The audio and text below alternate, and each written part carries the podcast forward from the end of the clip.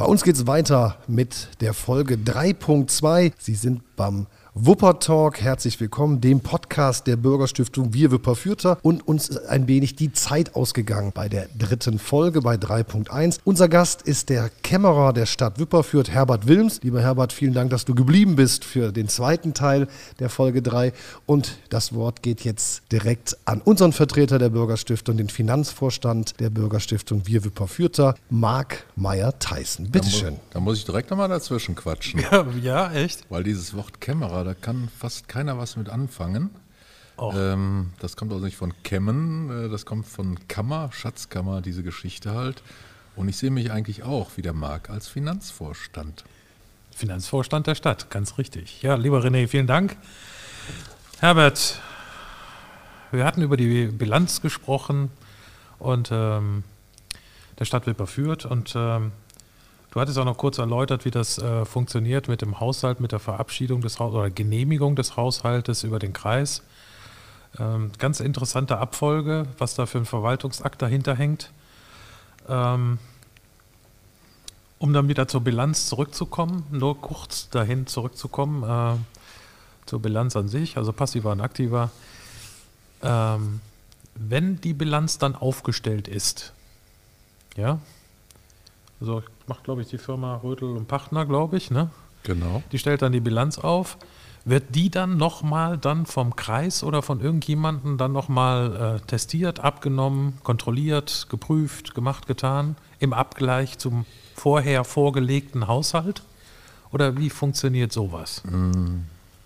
Da muss ich mal ein bisschen sortieren jetzt. Ähm, Wir haben einmal, wie gesagt, den Haushalt. Der wird während des laufenden Jahres ausgeführt. Beispiel 2021 ist jetzt am 2. März vom Rat beschlossen worden, Ja. durchläuft die Genehmigung, wird dann von der Kommunalaufsicht freigegeben. Dann können wir im Prinzip nach den Planansätzen, nach den Zahlen im Haushalt, dürfen wir von der Verwaltung aus bewirtschaften, ausgeben, aber auch nur innerhalb dieser Planansätze. Ja, das wäre jetzt verlaufend 2021, Genau. obwohl schon drei Monate dann rum sind. Ne? Das, ja, das hat aber auch gewisse Vorteile, sage ich mal. Okay. Es gibt also Kommunen, die stellen sehr frühzeitig auf.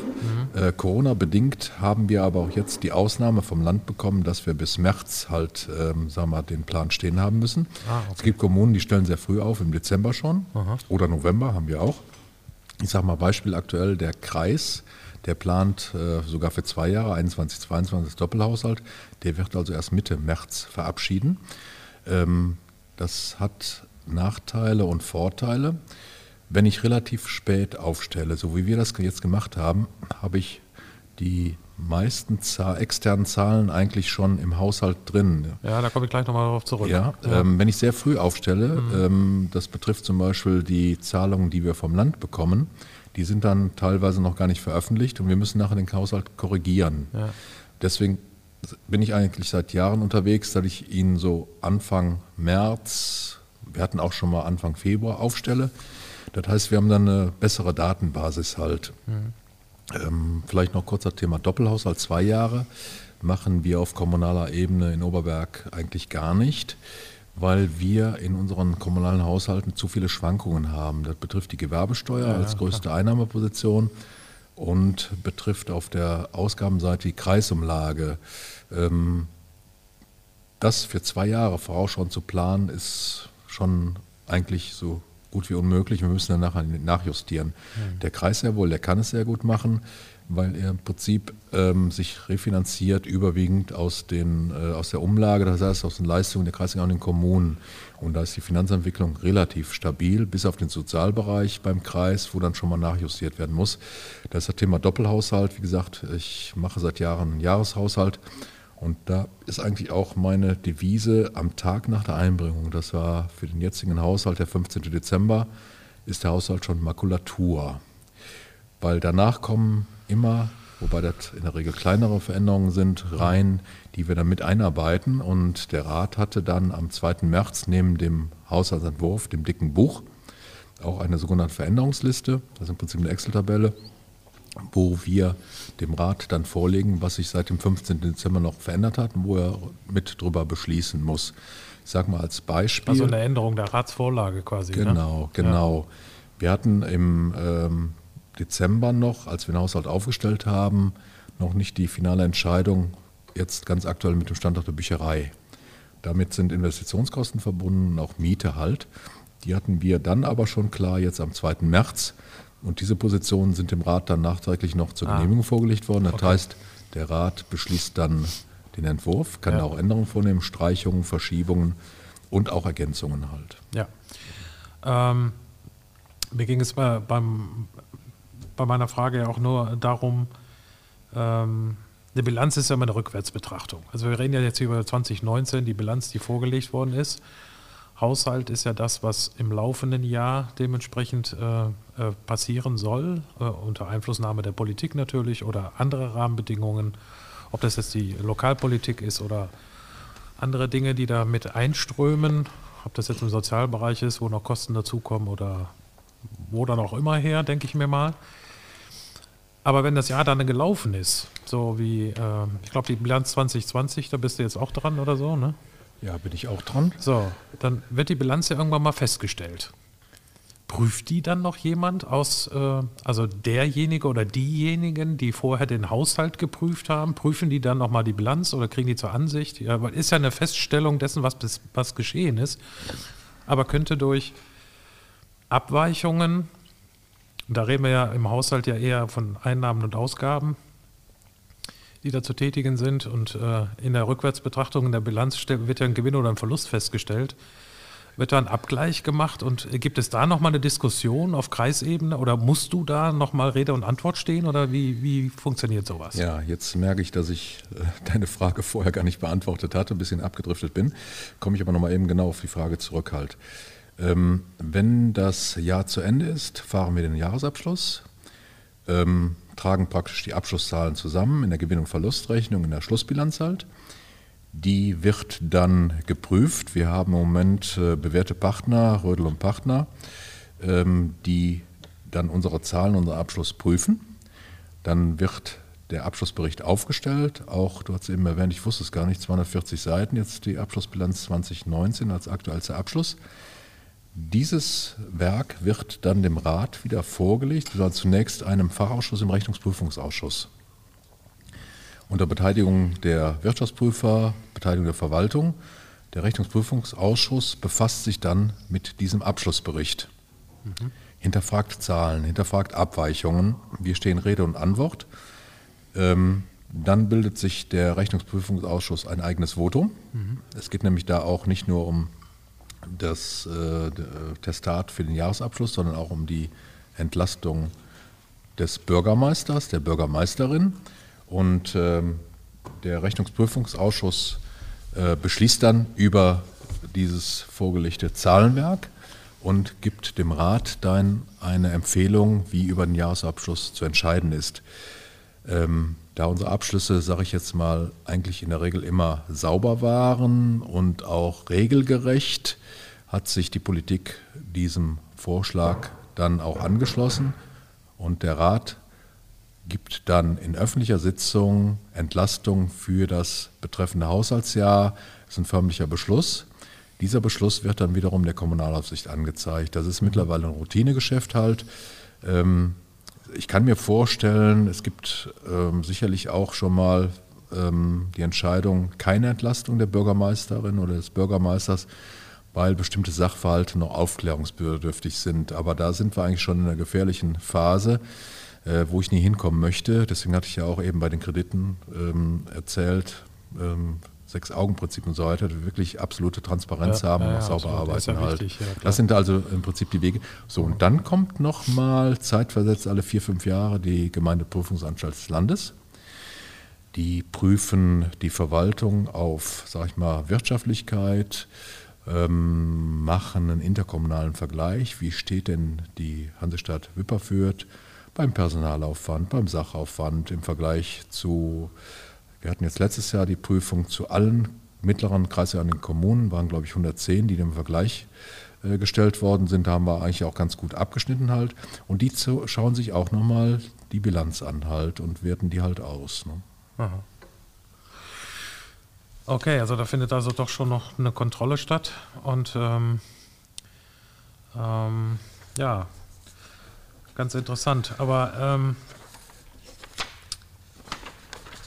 wir sprachen eingangs schon mal oder beim, beim letzten Mal schon darüber, 600.000 Euro Gewinn im Bilanzjahr. Jetzt sind wir jetzt auf der G&V, Gewinn- und Verlustseite äh, der Stadt. Ähm, 600.000 Euro Gewinn erwirtschaftet und so weiter, die dann auch dementsprechend äh, eingestellt werden im erweiterten Eigenkapital. Sieht man ja auch hier, also da gibt es einen leichten Zuwachs, sodass wir die 15 Millionen da auch gerissen haben wieder im Eigenkapital, also im positiven Sinne. Aber was mich dann ähm, brennend interessiert, äh, einige Dinge haben wir ja schon angesprochen. Wenn du so einen Haushalt planst, so wie du es jetzt gerade gemacht hast, und den du ja vorgelegt hast, am 15. respektive jetzt am 2.3., 15. Dezember, jetzt am 2.3. dem Rat vorgelegt hast und dann einen förmlichen Segen bekommen hast äh, für das Haushaltsjahr 2021, dein letztes Haushaltsjahr, ne, hast du ja eben auch schon betont. Ähm, wie plant man sowas? Also ich habe mir in der Bilanz angeguckt, äh, die wesentlichen Einnahmen kommen aus Gewerbesteuer. Und ich sag mal, ähm, in so einem Pandemiejahr wie 2020, ne? Und ich sag mal, den Haushalt wirst du ja schon äh, Ende 2019 aufgestellt haben. Und äh, da war ja jetzt, oder zu Beginn äh, 2020 äh, dann abgesegnet. Da war ja doch gar nicht absehbar, wie sich das jetzt entwickelt. Und ich sag mal, ähm, wer sind da die größten Gewerbesteuerzahler? Sag ich nicht. Okay, geheim. Aber äh, ich sag mal, wenn, wenn, die, äh, wenn die Gewerbe, oder die größten Gewerbesteuerzahler äh, dementsprechend ähm, ja, Schwierigkeiten bekommen in so einer Pandemie, dann brechen natürlich auch die Einnahmen weg. Und äh, viele oder der Gesetzgeber hat jetzt auch noch den Rahmen geschaffen, dementsprechende Steuerrückforderungen zu stellen, um Liquidität zu sichern. Ne? Genau. So, das heißt, du hast gar keine Einnahmen für das Kalenderjahr 2020 oder geringere Einnahmen. Auf jeden Fall geringer als geplant. Wie, wie geht man mit sowas um? Da macht man dann einen Haken dran. Ja, gut, ich meine, du kannst die, die Gewerbesteuer nicht selber verdienen. Aber ich sag mal, das, ist, das sind doch Dinge, ähm, wo gibt es da eine Hilfe für eine Kommune, auch von Land oder Bund, um äh, dementsprechend solche Schaden auszuwetzen? Ich sag mal, wenn 30 Prozent oder 40 Prozent Gewerbesteuer fehlen, dann äh, ist nichts mehr mit Gewinn, dann ist mit Katastrophe, oder? Richtig. Ähm, ich will mal kurz erläutern, die Jahre 2020 und gleichzeitig Planung 21.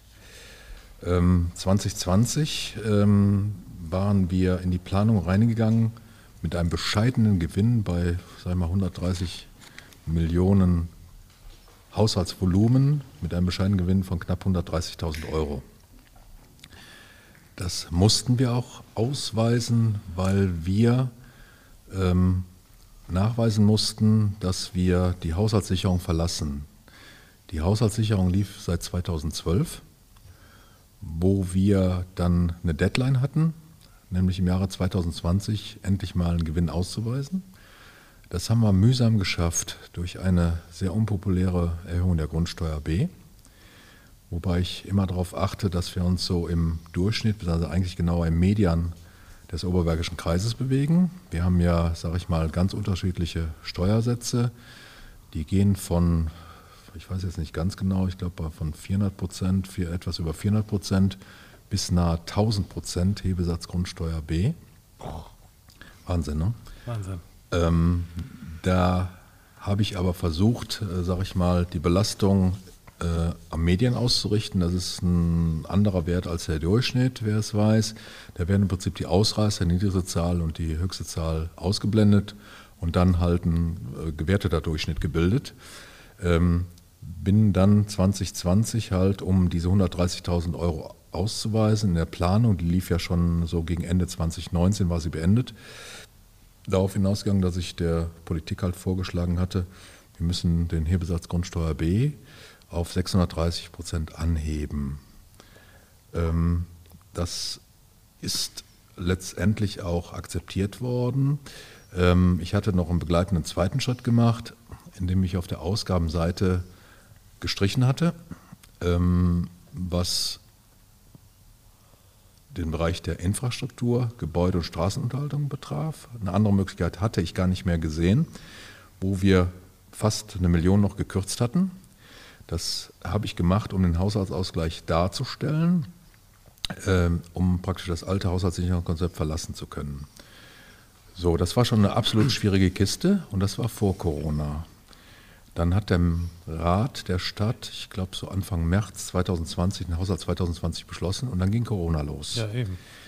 Ähm, nur mal ein kleines Beispiel. Ähm, ich hatte kalkuliert mit 17 Millionen Euro Gewerbesteuereinnahme für das Jahr 2020. Ja. Dazu muss man wissen, das kann nur eine Schätzung sein, weil man die Entwicklung nicht weiß. Ähm, wir hatten im Jahr vorher, äh, 2019, das höchste Gewerbesteueraufkommen aller Zeiten. Das lag bei knapp 25 Millionen. Das lag aber an einer größeren Nachzahlung äh, von einem Betrieb. Ähm, und insgesamt guter, gesunder wirtschaftlicher Entwicklung. In den Vorjahren lagen wir bei 17, 16 Millionen. Deswegen war der Wert 17 Millionen eigentlich ganz gut und auch. Also Ihren Durchschnittswert der Jahre davor. Genau. Okay. Ähm, damit haben wir also den Haushalt aufgestellt. Dann kam Corona und am Jahresende 2020, jetzt in der Rückschau, hatten wir knapp 10 Millionen drin. Das, das heißt 7 Millionen zu wenig. Hätten wir. Dann haben aber Bund und Land die sogenannte Gewerbesteuerhilfe als Unterstützung der Kommunen ähm, äh, beschlossen. Zu 100 Prozent? Äh, mehr als 100 Prozent. Mehr als 100 Prozent. Deswegen haben wir unterm Strich 2020 auch mit dem Plus, nicht mit 130.000, sondern mit wahrscheinlich, wir sind noch nicht ganz fertig mit dem Abschluss 2020, rund 2 Millionen Plus. Ursächlich ist die Gewerbesteuerkompensation von Bund und Land. Wir haben nämlich zu den eigenen Gewerbesteuereinnahmen, hatte ich eben erläutert, knapp 10 Millionen. Ja nochmal 10,4 Millionen an Kompensation bekommen. Mhm. Das heißt, wir lagen bei 20,4 und hatten nur 17 Millionen geplant. Ähm, das ist genau der Schnitt, den wir gemacht haben. Ähm, ist die Kostenseite dann aber auch aufgegangen? Die Kostenseite ist auch so aufgegangen, dass wir teilweise noch eingespart haben. Zum Beispiel Personalplanung ist ähm, auch nicht so aufgegangen, sind wir drunter gewesen unter dem Ansatz, weil wir Stellen verspätet besetzt haben oder gar nicht besetzt haben. will aber da im Detail im Moment nicht drauf eingehen, nur einfach die Gewerbesteuerkompensation hat mir lange Zeit schlaflose Nächte bereitet, weil das Land ungefähr bis November, Dezember gebraucht hat, um den Kommunen ganz klar zu sagen, auch in Gesetze und Verordnungen gekleidet, was an Kompensation kommt. Ähm, und dann kommt noch ein zweites Thema, das will ich gleich noch kurz erläutern, die sogenannte Bilanzierungshilfe, äh, den Kommunen begleitend ähm, zur Verfügung gestellt. Die Kompensation ist deshalb so hoch ausgefallen, weil das Land sich verständigt hatte, die Kommunen ähm, zu entschädigen für die Gewerbesteuerausfälle aufgrund der Durchschnitte der Gewerbesteuer der letzten drei Jahre, 19, 18, 17. Und hatte ich eben schon erzählt, 19 Allzeithoch, 18, 17 ähnlich. Und davon haben wir einfach profitiert. Ähm, deswegen haben wir einen super guten Abschluss hingekriegt. Ist auch nicht rückzahlbar, die Spitze? Gott sei, nein, das nicht, aber hat einen anderen Nebeneffekt. Ähm, ist wieder so ein anderes spezielles Thema, will ich nur kurz anreißen. Dadurch steigt die Kreisumlage. Ja. Weil die Kreisumlage berechnet sich nach der Steuerkraft der Kommunen. Mhm. Das ist im Prinzip die Einnahme aus Gewerbesteuer, Einkommensteuer, Umsatzsteuer, Grundsteuern. Also es wird nicht, also die, äh, die Förderung, die die jetzt bekommen haben, die von Land, Bund und so weiter, die wird voll angerechnet. Die 10,4 Millionen werden durch zwei geteilt. Boah. Die 5,2 Millionen werden gehen in 21 für die Steuerfreien, das heißt Kreisumlage steigt. Und die zwei, andere Hälfte in 2022 ähm, erwischt uns also dann auf der anderen Seite halt wieder. Auf der einen Seite sicherlich korrekt, weil ähm, es zählt eigentlich mit zu den Einnahmen. Zum, wenn es das nicht gab, dann die, die Gewerbesteuer hätte ja mitgezählt. Ersatzweise die Corona-Gewerbesteuerhilfe ähm, wird dann hälftig jeweils 21, 22 mitberechnet halt. So, das Zweite, was das Land sich ein, hat einfallen lassen, auch weil kein Geld fließen konnte, sollte, kann man jetzt werten, wie man möchte, ist für mich nochmal der Aspekt unzureichende Ausstattung des Landes an die Kommunen mit wirklichem Geld. Die sogenannte Bilanzierungshilfe, äh, ich nenne es auch schon mal Luftbuchung. Das Land hat also dann ein Gesetz erlassen, wo die Bilanzierungshilfe geregelt ist. Ähm, wir dürfen im Prinzip die Corona-Schäden, das sind also die weniger Einnahmen, jetzt Gewerbesteuer haben wir den Ausgleich bekommen, 2021 dürfen wir es aber dann halt gegenrechnen in die Bilanzierungshilfe. Die Corona-Schäden auf der Einnahmenseite, was wir weniger haben ähm, seit Corona, auch Einkommensteuer, Und die Ausgaben, ich hatte jetzt vor ein paar Tagen nochmal geguckt und war ein bisschen erschrocken, weil die Zahl relativ stabil war. Die lag immer so bei 130.000 an Ausgaben. Mhm. Äh, Hygienematerial, Spuckschutz, selbst Homeoffice, äh, äh, Laptops und so weiter. Ja. Ähm, ist sogenannter Corona-Schaden auf der Ausgabenseite. Ja. Sind im Mittler, mittlerweile, ich glaube, sind bei 270.000 Euro. Ja. Ähm, die dürfen wir aus dem Abschluss 2020 und auch bei den Folgejahren jeweils rausrechnen. Das heißt, es wird so getan, als wenn wir das Geld nie ausgegeben hätten. Machen unseren ganz normalen Abschluss ohne diese Ausgaben. Das hätte ich auch gern mal.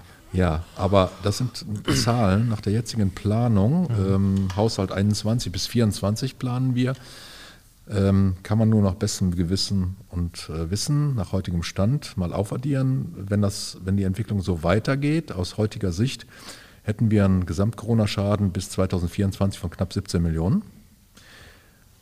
Muss bilanziert werden, fließt kein Geld und darf ab 2025 über 50 Jahre abgeschrieben werden. Das heißt, 50 Jahre. Ja, das ist der totale Wahnsinn. Das Land hat uns auch erlaubt, Kredite, wir hatten äh, in der letzten Folge das Thema Kassenkredite. Ja. Wir dürfen Kassenkredite bis auf 50 Jahre aufnehmen.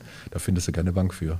Nee, das so, das heißt, Bilanzierungshilfe ähm, beeinflusst würde unseren Abschluss nicht beeinflussen. Mhm. Das heißt, wir wirtschaften ganz normal äh, nach Landesvorgabe. Okay. Und 2025 fangen wir dann an, die 17 Millionen, wenn sie so eintreten sollten, glaube ich noch nicht, dann fangen wir die an abzustottern, haben pro Jahr, glaube ich, 340.000, 350.000, die wir dann abzahlen müssen halt. Ja, ich, äh, du hast ja eben Kreisumlage erwähnt, ne? Genau. Ähm, wir hatten uns da auch schon mal privat drüber ausgetauscht und so weiter. Das ist auch so was, was ich äh, jetzt noch nicht so ganz so nachvollziehen kann. Vielleicht kannst du mir da ein bisschen bei helfen und ein bisschen Aufklärungsarbeit leisten. Also ich habe das jetzt so verstanden, dass äh, wenn du mehr Einnahmen produzierst, also, die Gewerbesteuer steigt, die Unternehmen in Wipperfürth sind sehr erfolgreich. Es wird mehr Gewerbesteuer abgeführt oder es werden mehr Häuser gebaut, du hast mehr Grundabgaben, die du kassieren kannst. Oder wie dann auch immer, also mehr, mehr Einnahmen hast und so weiter, dann steigt auch automatisch diese Kreisumlage. Ähm, jein, der Kreis macht ja auch selber einen Haushalt und ähm, legt dann fest, was er an Finanzierungsbedarf hat. Ähm, diese Finanzierung richtet sich nach der Steuerkraft der Kommunen im Oberbergischen Kreis. Und der Kreis setzt dann praktisch auf diese Steuerkraft einen bestimmten Prozentsatz Kreisumlage. Ah, okay. Und dann wird praktisch dieser Prozentsatz genommen, mal unserer Steuerkraft, äh, und muss dann an den Kreis abgeführt werden. Der Kreis finanziert sich dadurch, er hat ja kaum eigene Einnahmen also sagen wir mal, das Gros ist aus, wird aus der Kreisumlage halt finanziert. Ah, okay. Aber das will ich jetzt nicht vertiefen, weil es absolut komplex und kompliziert ist. Aber ist, äh, verstehe ich das richtig, dass dann äh, jede Kommune einen festen Prozentsatz hat? Oder wird das dann immer wieder in der Haushaltsplanung des Kreises immer wieder festgelegt, wie viel das ist? Nein, es ähm, gibt eine allgemeine Kreisumlage, bestimmter Prozentsatz, und dann gibt es noch zusätzliche Umlagen, von denen wir nur eingeschränkt betroffen sind. Zum Beispiel der Kreis hat ja ein Kreisjugendamt. Ja. Da gibt es eine Sonderumlage, das heißt, die Finanzierung des Kreisjugendamtes läuft über eine spezielle Umlage, Jugendamtsumlage für die Kommunen, die kein eigenes Jugendamt haben. Wipperfürth hat ja ein Jugendamt, ja, genauso genau. wie Gummersbach, Wiel und Rade vom Wald. Da sind wir also dann, sag ich mal, ähm, nicht von betroffen. Vielleicht da noch ein Hinweis. Ähm, wir machen natürlich auch intern immer Vergleichsrechnungen. Sind wir günstiger unterwegs mit dem eigenen Jugendamt mhm. oder tendieren wir vielleicht nochmal äh, zurück zum Kreisjugendamt?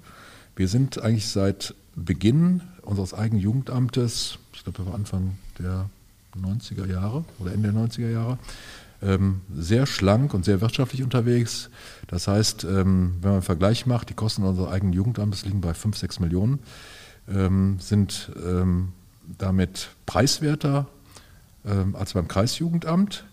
Äh, und der zweite ganz große Vorteil ist, wir haben die Ortsnähe. Das heißt, unsere Sozialbetreuer, das Jugendamt selber ja, ist ja, hier vor Ort hier. in der Wupperstraße ja, genau. halt. Das sehe ich auch als wirklich äh, unschätzbaren Vorteil an. Ja, absolut, sehe ich auch so. So, das, was wir bezahlen, die allgemeine Kreisumlage. Ich will jetzt gar nicht mit den Prozentsätzen kommen, im Volumen 16 Millionen für 2021. Dazu haben wir noch dann ähm, nicht die Jugendamtsumlage, aber wir zahlen zum Beispiel noch für die Kreisvolkshochschule einen gewissen Beitrag an den Kreis und auch für das Berufskolleg. Der Kreis unterhält ja, sag ich mal, Berufsschulwesen im Oberbergischen Kreis. Wir haben einen Standort hier in Wipperfürth, wo auch ähm, Jugendliche aus Wipperfürth die Schule besuchen. Dafür zahlen wir auch, sage ich mal, einen Sonderzuschlag an den Kreis halt. Mhm. Ansonsten finanziert der Kreis dadurch seine, sage ich mal, seine Aufgaben, ich sage mal Straßenverkehrsamt, ähm, Ausländeramt, also spezielle Kreiseinrichtungen, die nicht in den Kommunen vor Ort sind.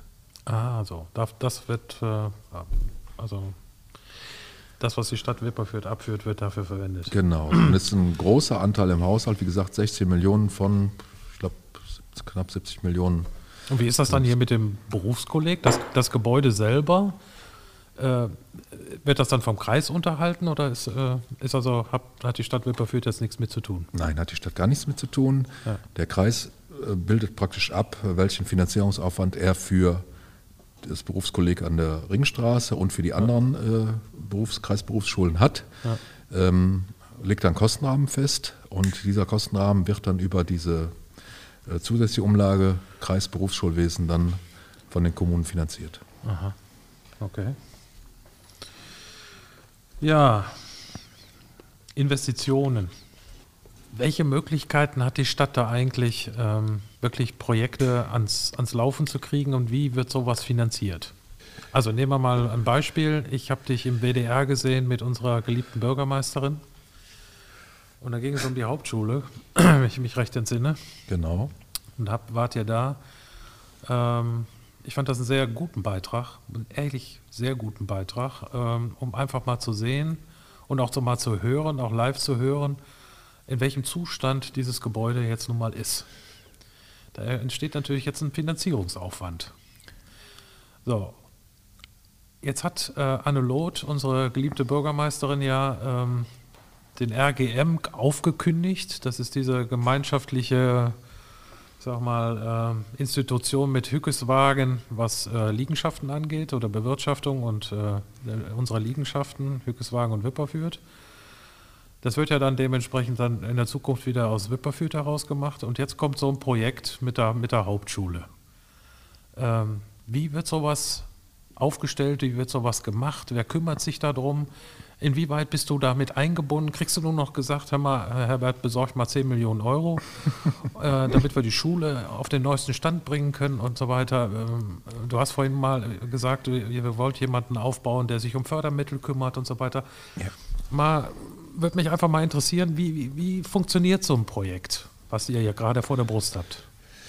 Also das fängt ja schon ganz früh an. Äh, die Zahlen müssen ja irgendwie in den Haushalt kommen.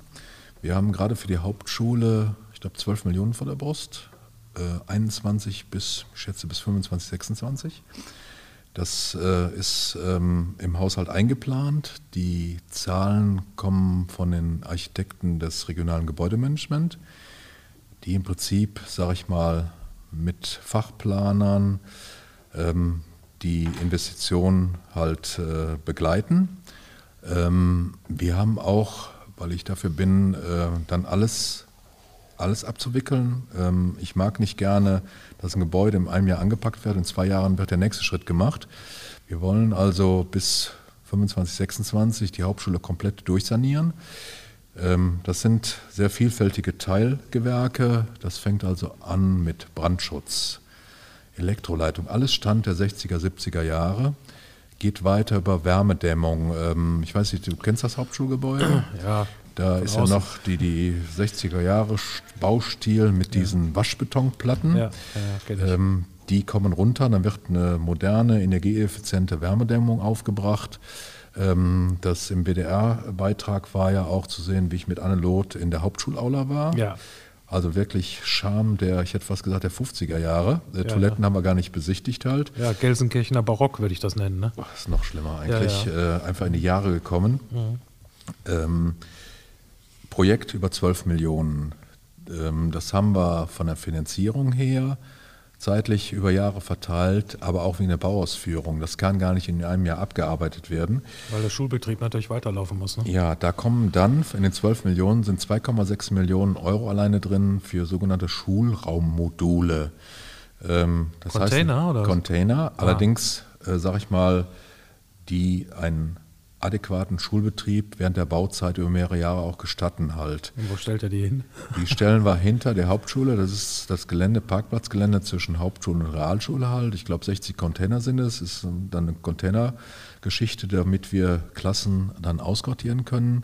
und im Bestand dann bauen können halt. Ja, okay. ähm, so, das muss alles organisiert werden. Da ist ein Mitarbeiter eigentlich rundum beschäftigt. Wir haben jetzt einen zweiten Kollegen noch abgestellt, der sich nur um die Containergeschichte kümmert. Das geht nämlich nicht so, dass man einfach mal einen Container aufstellt. Ähm, da ich weiß, das war auch wirklich total interessant. Wir hatten ursprünglich eine kompakteren äh, Standfläche ausgesucht. Da wären die in drei Etagen übereinander gewesen. Dann hat sich dann aber bei genaueren Feinplanungen herausgestellt, von den Windlasten her nicht möglich, also maximal doppelstöckig, 60 Container, Riesenfläche, geht teilweise auch in die Böschung zur Realschule rein. Ein Kollege beschäftigt sich jetzt damit, nur sich um dieses Teilprojekt zu kümmern, während der andere Kollege, auch Architekt, dann nur die Maßnahmen, Ausbaumaßnahmen der Schule selber betreut. Es fällt mir gerade noch ein, äh, der WDR-Beitrag, das ist immer so schade. Wir haben fast eine Stunde Aufnahme gehabt, Arne Loth und ich, und da sind dann drei Minuten draus geworden. Mhm. Da hat man viele Sachen auch nicht gesehen. Ähm, da ist die, die ähm, Bühne, die ist äh, nach heutigen äh, Vorschriften überhaupt nicht mehr zulässig, viel zu schmaler Aufgang. Bühnentechnik, auch Stand der 60er Jahre. Das wird dann sicherlich mitgemacht, damit man da auch eine gewisse Aufenthaltsqualität ähm, in der Hauptschulaula schafft. Die 12 Millionen, wie gesagt, sind im Haushalt drin bis 24. Dann gilt bei uns das sogenannte Gesamtdeckungsprinzip, ähm, ist auch so ein theoretischer Begriff. Das heißt, wir nehmen nicht unterm Strich einen Einzelkredit für diese Maßnahme auf, sondern wir gucken den Gesamtkreditbedarf im dann Haushaltsjahr. dann staffelt ihr das wahrscheinlich, ne? Schaffeln wir. Ähm, haben, glaube ich, in diesem Jahr unterm Strich einen Kreditbedarf von 16 Millionen. Ähm, der wird aber so nicht eintreten, weil in der Regel laufen Baumaßnahmen, Straßenbaumaßnahmen, Beschaffungen verzögert, aber nicht bewusst verzögert, das hat was mit, sag ich mal, Anbietern zu tun, das hat was mit Ausschreibungen zu tun, das hat was mit planerischer Umsetzung zu tun. Ja. In der Regel werden von den 16 Millionen, 16 Millionen Kreditbedarf maximal die Hälfte abfließen. Das heißt, wir gucken jetzt schon, ähm, nicht im Moment in erster Linie zinsgünstige Kredit, das machen wir dann, wenn auch die ersten Ausgaben kommen. Das geht relativ schnell, das hatte ich auch in der letzten Folge erläutert, wie bei uns Kreditaufnahmen laufen. Relativ ja. unspektakulär, relativ flott. Mhm. Wir sind aber jetzt schon unterwegs. Gibt es Fördermittel? Ja, das ähm, meinte ich. Ja. Ähm, es gibt ein Programm von der KfW, Moderne Schule nennt sich das. Ist auch ein relativ günstiger Zinssatz, günstiger als bei der Bank. Ähm, dann gucken wir, ob das Land möglicherweise noch Förderprogramme auflegt. Ähm, das ist vielleicht ein ganz kurzer Aspekt noch, der sogenannte Förderdschungel. Ähm, ja, du lachst. Äh, das ist so schwierig, da den Markt zu überblicken. Wir haben jetzt also ähm, eine halbe Stelle vorgesehen bei uns im Haushalt für eine Person, die sich dann nur um Akquise Fördermittel kümmert, mhm. weil er einfach mittlerweile undurchschaubar ist. Ich sage mal ein Beispiel aus dem letzten Jahr, 2020. Da hat das Land dann ein Sportförderprogramm aufgelegt und da hatten wir dann den Blick, eigentlich hatten wir erst überlegt, die Sanierung der Umkleide am Bernhard-Wald-Stadion. Ist ja jetzt umbenannt worden im letzten ja, Jahr, Stadion genau. Mühlenberg. Ja, genau. Ähm, Im Endeffekt haben wir jetzt für einen Abriss uns entschieden, weil das Gebäude, ich glaube, Anfang der 60er Jahre ist und werden dann Neubau errichten für fast zwei Millionen. Und da gibt es ein Förderprogramm des Landes, wo wir im letzten Jahr komplett refinanzi hätten refinanzieren können. Hättet ihr es gewusst? Nein, wir haben es ja gewusst. Ach, ihr habt es gewusst. Nur Sehr die, gut. Nur die Fristen waren so knapp. Ja. Ähm, da hätten wir nämlich innerhalb von vier Wochen eine baureife Planung aufstellen müssen. Geht ja nicht. Geht nicht. Bei so einer kleineren Kommune wie Wipperfürth geht es nicht. Größere Kommunen, die haben genug Leute, die haben fertige Pläne in der Schublade liegen. Mhm. So, das heißt, Abgabefrist wäre Ende Oktober 2020 gewesen, 100% Förderung. Absolut nicht durchführbar. Und vielleicht ähm, nur mal als Beispiel, Thema Hauptschule hätten wir erstmal auf Seite legen müssen. Dann hätte unser Mann dann angefangen, äh, Umkleide zu planen. Ähm, so, dann haben wir geguckt, dass wir bis Mitte Januar den Förderantrag auf die Kette bekommen. Da ist aber noch vorausgegangen ein Planungsinstitut, also ein Architektenbüro. Das hat dann über, und das war auch schon sehr engmaschig, über zwei Monate geplant, komplett baureife Planung. Und dann haben wir am letzten Tag der Abgabefrist für die zweite Charge, das war nämlich dann die Förderquote 2021, noch mit 90 Prozent. Weiß ich noch, habe ich bei Anna Loth im Büro gesessen, freitags, ich glaube, meine 16. Januar, den Antrag auf die Reise gebracht. Das sind so die Schwierigkeiten, die da mit den Projekten zusammenhängen halt. So, jetzt hat sich herausgestellt, das kommt uns, spielt uns auch in die Karten, die Fördermittel sind überlaufen. Also ähm, der Topf ist im Moment leer. Und wir werden wahrscheinlich auch mit der 90% Förderung in das Jahr 2022 verschoben, was uns aufgrund der Personalknappheit bei uns in der Hochbauverwaltung auch entgegenkommt, dass wir dann auch in 2022 mit der Umsetzung beginnen, aber immer noch mit 90% Förderung. Und das wäre ja immer noch ähm, die 10% Anteil, die 200.000 Euro. Da haben wir ein top neues Gebäude dann nach, nach modernen Gesichtspunkten für eine Sportstätte halt. Ja, aber ich, ich, ich, ich verstehe halt eben nicht, du sprichst gerade Fördermittel an und äh, wir müssen extra eine Stelle haben hier in Wipperfürth, auch wenn es eine halbe Stelle ist, der sich mit dem Förderdschungel auseinandersetzt. Das haben wir ja bei uns in der Stiftung auch. Das macht ja bei uns die Nicola Wild die Leiterin des Kunstbahnhofs, die kümmert sich ja um sowas alles. Ne? Die findet fast alles Mögliche, was sie irgendwie nur kriegen kann an Fördermitteln. Aber ich sag mal, warum gibt es da keine Information in Richtung Kommune? Hallo, wir machen jetzt das. Warum gibt es sowas nicht? da bin ich der Falsche. Also ich, ich bei der Bank, ne, ich kriege äh, von der KfW oder von der NRW-Bank oder sonst was, ich kriege über so einen Newsletter-Verteiler immer mitgeteilt, hallo, dieses Kreditprogramm wird teurer, dieses Kreditprogramm ist neu ja, und dies genau und das, das und jenes du. und so weiter. Ne? Das genau. kriegen wir alles mitgeteilt. Ja, Kreditprogramm. Es gibt ja. eine Spanne von Fördermöglichkeiten. Ja, ich weiß auch. Es gibt 800 Programme, das weiß ich Richtig. auch. Aber es gibt EU-Programme, es gibt Bundesprogramme, es gibt Landesprogramme. Ähm, da komme ich von Schulbau, äh, Bankenförderung KfW, Klimaschutz. Ähm, ja, worauf ich hinaus will, ist, äh, die Kommune wird alleine gelassen. Das ist richtig. Das ist ja, richtig. Wir müssen uns es gibt Datenbanken. Ja. Äh, das Ganze wollen wir jetzt ein bisschen professionalisieren, mhm. äh, dass wir da, sag ich mal, mehr Durchläge kommen. Halt, weil das ist wirklich ein Förderdschungel, ähm, was an Förderprogrammen aufgelegt wird. Und ja. ähm, ist leider so. Ähm, ich habe vielleicht noch ein anderes Beispiel. Ähm, auch, weil ich das schon mal mehrmals thematisiert hatte, die unzureichende Ausstattung des Landes ähm, für die Kommunen halt. Ich hatte eben diese äh, Bilanzierungshilfe, Bilanzierungshilfe genannt. Genau. Wir haben bis vor einigen Jahren noch eine tolle Förderung im Bereich des Brandschutzes bekommen. Wenn wir hier in unseren Dörfern eine neue ähm, wie heißt das jetzt, Feuerwehrgerätehaus gebaut haben, auch sind wir auch so im Millionen, zwei Millionen Bereich, ja. hat das Land diese Geschichten mit 70 Prozent gefördert. Okay. Wenn wir ein neues Feuerwehrfahrzeug anschaffen mussten. Wir haben so wie gerade. Was so wie gerade? War doch jetzt in der Zeitung, wurde ein Feuerwehrwagen genau, über, genau. übergeben, 300.000 Euro oder so. Ja, haben wir damals, hätten wir 70 Prozent bekommen. Wir haben jetzt als größtes Projekt dieses Jahr ähm, die Neuanschaffung der Drehleiter, die ist bei uns in die Jahre gekommen. Ja. Äh, normalerweise unsere Feuerwehr, die fährt die Fahrzeuge bis zum Verschleiß, die sind 20, 25 Jahre alt. Drehleiter ist etwas neueren Datums. Aber wir hatten dann auch Kosten-Nutzen-Analyse, die müsste in diesem Jahr zur Inspektion mit rund 100.000 Euro. Ja, Wahnsinn, ne? Das Gerät kostet neu knapp 800.000 Euro. Und dann haben wir einen Wirtschaftsvergleich gemacht, haben gesagt, das lohnt sich nicht, äh, nochmal 100.000 Euro reinzustecken. Wir investieren in eine neue Drehleiter und wie gesagt, bis vor vielen Jahren 70 Prozent Landesförderung. Das ist umgestellt worden. Mhm. Du wirst jetzt lachen, wir kriegen jetzt pro Jahr pauschal, ob jetzt Feuerwehrgerätehaus neu oder Fahrzeuge neu, rund 90.000 Euro. Bitte? Ja. 90.000 alles? Für alles, genau. Du hast zwei Millionen Aufwand, um so ein Ding zu bauen und kriegst 90.000 Euro Förderung. Richtig. Das ist, wie gesagt, nur mal ein eklatantes Beispiel denn, dafür. Wie willst du denn das alles aufrechterhalten? Das, das, erklärt sich mir nicht. Da muss, da muss die Gemeinde, die Kommune sich selbst verschulden, wenn sie so eine Anschaffung tätigen muss, um die Bevölkerung zu schützen. Richtig. Richtig, das ist ja nur ein kleines Beispiel äh, von ganz vielen Geschichten halt. Ich kann auch, äh, sag ich mal, ein Beispiel im Euro-Bereich nennen. Wir haben ähm, Einwohnermeldeamt, wir geben Pässe aus, Reisepässe. Ah ja, ja. Ähm, jetzt weiß ich die Zahlen nicht genau, das habe ich vor, vor zwei Jahren in meiner Bürgerinformation dargestellt. Das sind Peanuts eigentlich, aber auch ein äh, Beispiel für die Schieflage der kommunalen Finanzen. Ähm, wir sind verpflichtet, für diesen Reisepass an Jugendliche eine bestimmte Gebühr zu nehmen. Ich weiß nicht, ob der bei 24, 25 Euro liegt ja. und auch noch aktuell ist, aber damals war es aktuell und stimmte auch. 25 Euro zahlst du als ja. Jugendlicher.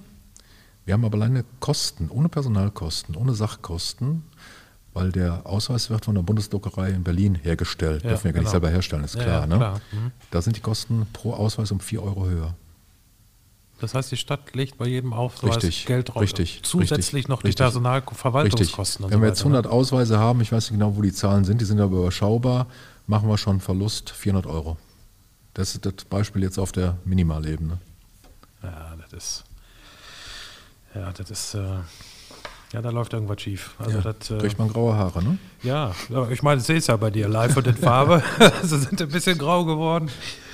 Na, aber äh, ich sag mal. Ähm, Vielleicht noch ein Beispiel, was mir eigentlich wichtig ist, um, um den Zuhörern und Zuhörern mal äh, zu verdeutlichen, was macht die Stadt mit, äh, ja, mit eurem Geld halt? ja, genau. Äh, wir unterhalten ja auch, wir haben ein eigenes Jugendamt. Ähm, nicht unterhalten ist der falsche Begriff. Wir bezuschussen ja auch die Kindergärten in Wipperfürth.